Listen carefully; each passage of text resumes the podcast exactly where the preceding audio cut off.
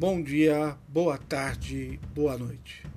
Aqui quem fala é o jornalista Edson Pereira Filho, em sua coluna incidental chamada Azulejando o Precipício.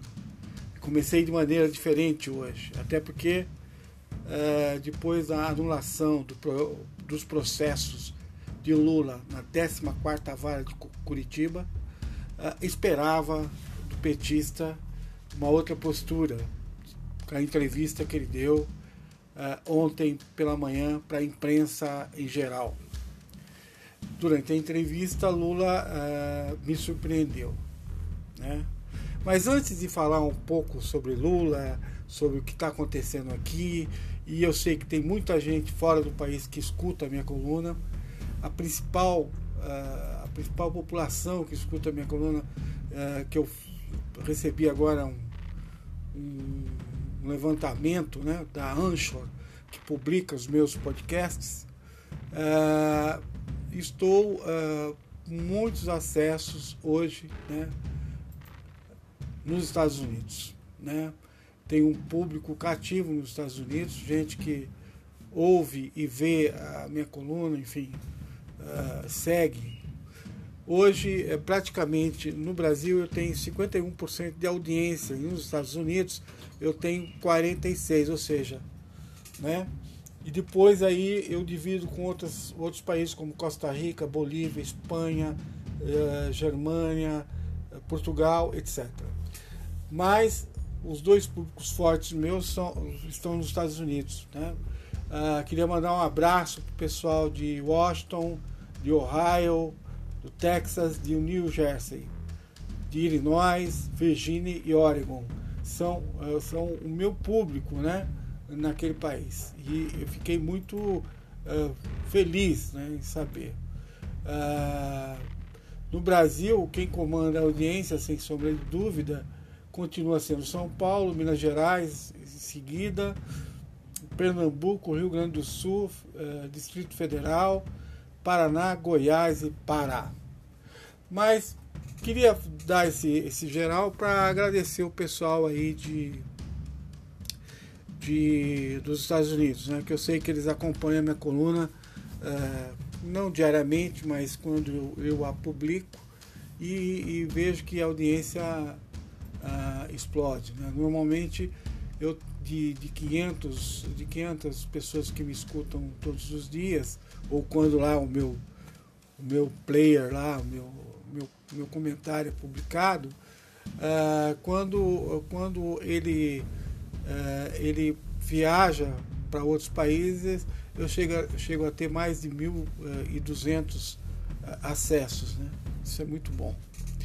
Mas Lula, voltando aqui, né? Lula resolveu uh, colocar a mágoa dele para fora, embora ele tenha dito que não, né? Lula resolveu, ah, na minha singela opinião, ah, dizer para as pessoas que no governo dele nunca teve maracutaia, enfim. Né? Eu, antes de qualquer coisa, eu queria fazer um parêntese. Eu não acho que Lula é um criminoso. Acho que ele tem é inocente do ponto de vista pessoal. Mas do ponto de vista do governo, aí não. Aí cupinchas do partido e mesmo uh, com pinchas de, de outros partidos, como do PL, do PP, uh, ah, né? esses, esses partidos foram os grandes corruptos. Caiu um ministro a cada semana no governo, uh, tanto no governo Lula quanto no governo Dilma, né? acusados de corrupção, etc. Muitos deles foram condenados. Então, pera lá, né? Então, assim, acho que uh, a gente não pode colocar todo mundo no mesmo tacho. Eu acredito na, na inocência de Lula. Porém, porém, uh, dos seus ministros não, né? Tem muito, muitos deles estão complicadinhos aí, a gente sabe disso, né? Uh, e por isso, o Lula não pode se posar de estadista, de uma pessoa que conversa com todo mundo, é amiga de tudo, não, não pode, né? Porque você acolher bandidos no seu governo, ah, sabe como é que é, né? Acaba respingando em você, né? O Obama, por exemplo, em, nos oito escalões do governo dele, nunca foi apresentado uma, uma denúncia sequer de, de corrupção. Né? E isso, uh, em parte, garante a política econômica, garante, por exemplo, melhores condições de cidadãos, porque todo mundo passa a acreditar no governo, inclusive o, não só o setor empresarial, mas os trabalhadores. Né? Acho que foi um erro ter e tal. É, e acho né, que Lula faz uma coisa que eu aprendi lá com meu avô. Né? Meu avô cantava uma musiquinha para mim que explicava o que era um populista, né? que na época era o Vargas. Então ele cantava assim para mim. Era uma paródia do Pirata da Perna de Pau, da, daquela música carnavalesca, Pirata da Perna de Pau. Eu sou Getúlio, já fui ditador, com o voto dos trouxas, já fui senador. Minha galera tem 20 anos de navegação, trouxe a miséria, o câmbio negro e a inflação. Se por um lado eu sou pai dos pobres, sou mãe dos ricos em compensação. Ao Borg eu dei muita roupa, roupa de algodão. Pois era. Meu avô cantava essa música para explicar que Getúlio ele era um pai para os pobres, né? Uh, ele dava dava alguma coisa para os pobres, mas ele era uma mãe para os ricos, ou seja, ele dava tudo para os ricos, né? É, a coisa do Getúlio era tão certa, tão, tão séria assim. É, o povo gostava dele tanto que quando ele morreu, é, na verdade ele se suicidou, né? Sei lá. Mas enfim, quando ele morreu, uh, o caixão dele, quando foi passar, passando no meio do povo, as pessoas enfiavam papelzinhos dentro do caixão, escritos, pedindo para que ele uh, conversasse com Deus no céu, para que lhes desse é, melhores condições de vida. Isso é um populista, isso é uma pessoa que, de alguma forma, simboliza isso que eu estou falando. E Lula, de algum tempo para cá, assim como Bolsonaro, né, são dois populistas, um é populista de direita e Lula é um populista de esquerda, na minha singela opinião, é, os dois agora né, deram para dizer que é, o governo, é, de uma certa forma, o, o, Bolsonaro é pior, né? O Bolsonaro fala que o governo não, é, não é ele, ele não tem nada a ver, quer dizer, ele é a pessoa limpa, os outros é bandido, ele não tem culpa, né? E, e, e Lula, na, quase que na mesma toada, também disse que ah, eu, eu sou uma pessoa limpa, tal, etc. Pouco importa, né? Você está lá, você tem um governo e o governo é seu. Né? Você tem que, de alguma forma, se responsabilizar pelos seus atos né? e pelos atos de quem você colocou lá, né? como pessoa que você acredita. Quando eu falo que o, o Lula é uma mãe para os bancos, para o setor financeiro, para a Bolsa de Valores, eu digo que a maior parte dos recursos do Estado vão para essa gente, né? através dos títulos da dívida, dívida pública que os ricos compram né, no mercado financeiro e se ganham dinheiro e não querem, os ricos não querem investir em fábrica, porque sabe que os juros no, no, no banco são extorsivos, né? Os ricos evitam, isso, todos eles estão indo para o mercado financeiro. O que, que o governo está fazendo para demover esses financistas né, dessa história? E Lula disse que vai conversar com eles, né? Quando começar a governar de novo, né? É, Conversar com os trabalhadores não vai, porque está tá desorganizado, a estrutura, a estrutura, sindical praticamente faliu, acabou, né, diante do, das, dos novos empregos ou, das, ou da falta deles, né, que é pior. Então, sei lá, tem um, um monte de coisa aí que a gente pode discutir.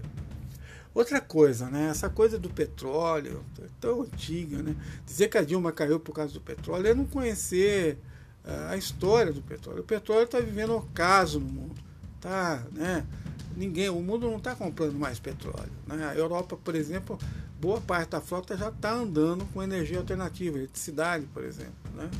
É, o Oriente Médio mesmo, os príncipes árabes contrataram cinco universidades uh, que estão aí pensando a nova produção de energia limpa, porque eles querem também entrar de, de sola nesse mercado. Né?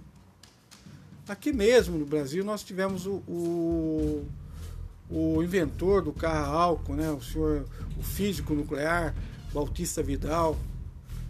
Bautista Vidal que foi, foi ministro da, a, do, da indústria e comércio dos militares, né, na época dos militares, mas que deu, deu um pontapé inicial para que a gente a, a, se aproveitasse da biomassa, do vento nas nossas praias, da semente de nossos coqueiros uh, e do Sol, né, que é o maior reator atômico que existe no mundo, reator atômico natural. A gente pode produzir energia em larga escala de todos os tipos. Né?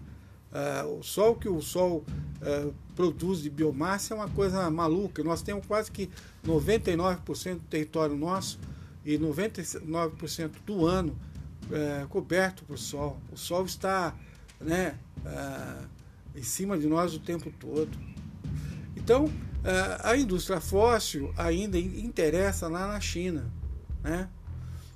A China ainda fez, a pedido do Bolsonaro, porque o Bolsonaro queria vender petróleo para o mundo, queria privatizar, mas ninguém apareceu. Aí ele fez um contrato com, com a China, que é o único país que tem uma indústria ainda antiga, pesada, é, movida a combustível fóssil, e, e, e, aí eles compraram parte do pré-sal. O Bolsonaro comprou 60% uma parte lá de Santos e a outra parte, 40%, coube aos chineses. Então dizer que o mundo está interessado no petróleo, pera lá, né?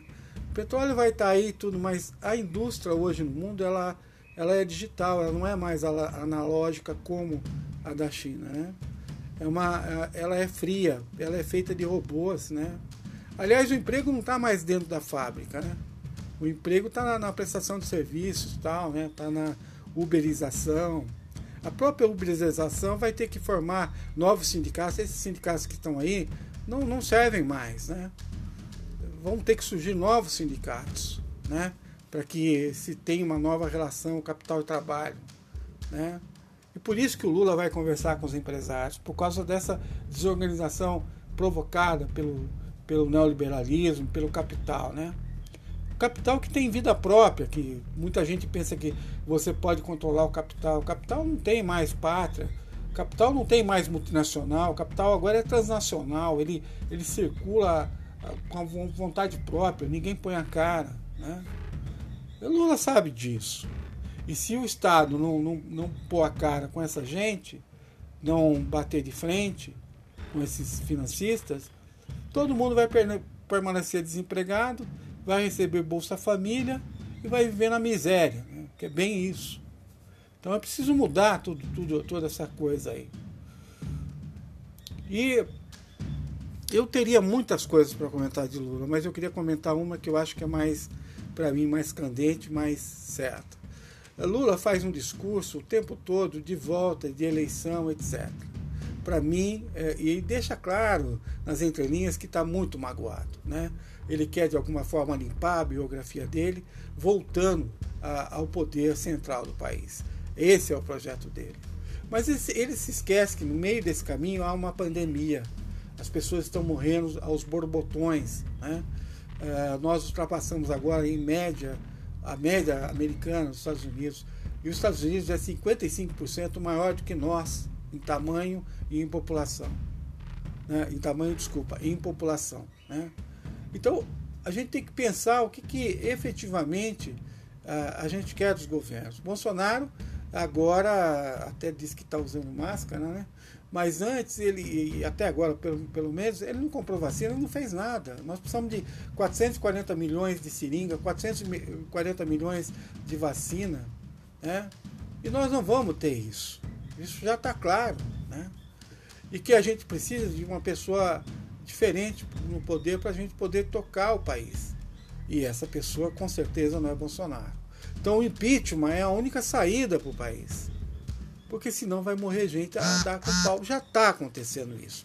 Tudo que está acontecendo agora foi avisado, foi informado, foi discutido, foi debatido. Os partidos sabem, uh, os políticos sabem, mas os políticos pensam uh, o mundo a cada eleição. Então eles, eles não, não, não nos representam no momento de crise. Né? Nós estamos à deriva, sem ninguém para nos ajudar. E Lula está mais preocupado, pelo, pelo todo o discurso que ele fez, ele está mais preocupado em ganhar a próxima eleição. Né? Então, para nós, o que, o que resta é tirar esse presidente é, né, do, cargo, do seu cargo máximo, tirar Bolsonaro de lá, né?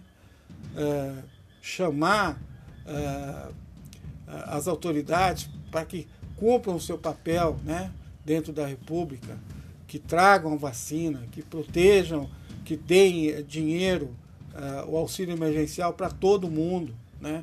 Nós temos uh, 4 trilhões e 400 bilhões nos cofres do Tesouro Nacional. Daria para fazer 15 anos de lockdown se a gente quisesse, uh, se a gente quisesse pegar esse dinheiro como auxílio emergencial durante todos esses, durante todo esse tempo. E não precisa disso, três meses a gente jogaria esses índices lá para baixo enquanto as vacinas não vêm e se vier, né? Porque também a gente não sabe se vai vir.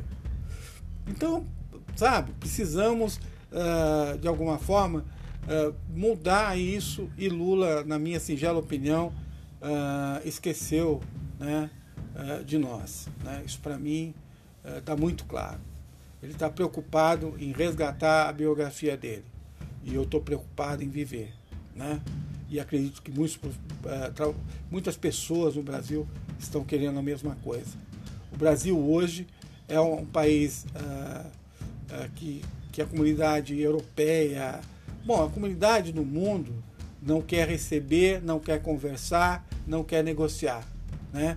Muito por conta da Covid e muita muito por conta de um pre presidente que é um absurdo, que é um, sabe, é um metecapto, uma pessoa despreparada, né?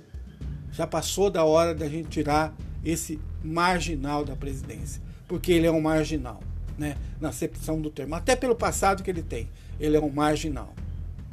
Bom, aqui quem falou foi Edson Pereira Filho, jornalista. Agradeço você pela atenção e passe e repasse esse podcast. Ao pessoal dos Estados Unidos, obrigado pela, pela audiência, uh, que é maciça, e fico muito feliz que isso tenha acontecido. Eu sei que tem muita gente, muito brasileiro que mora para lá e que escuta os meus podcasts. Um, um abraço mais uma vez.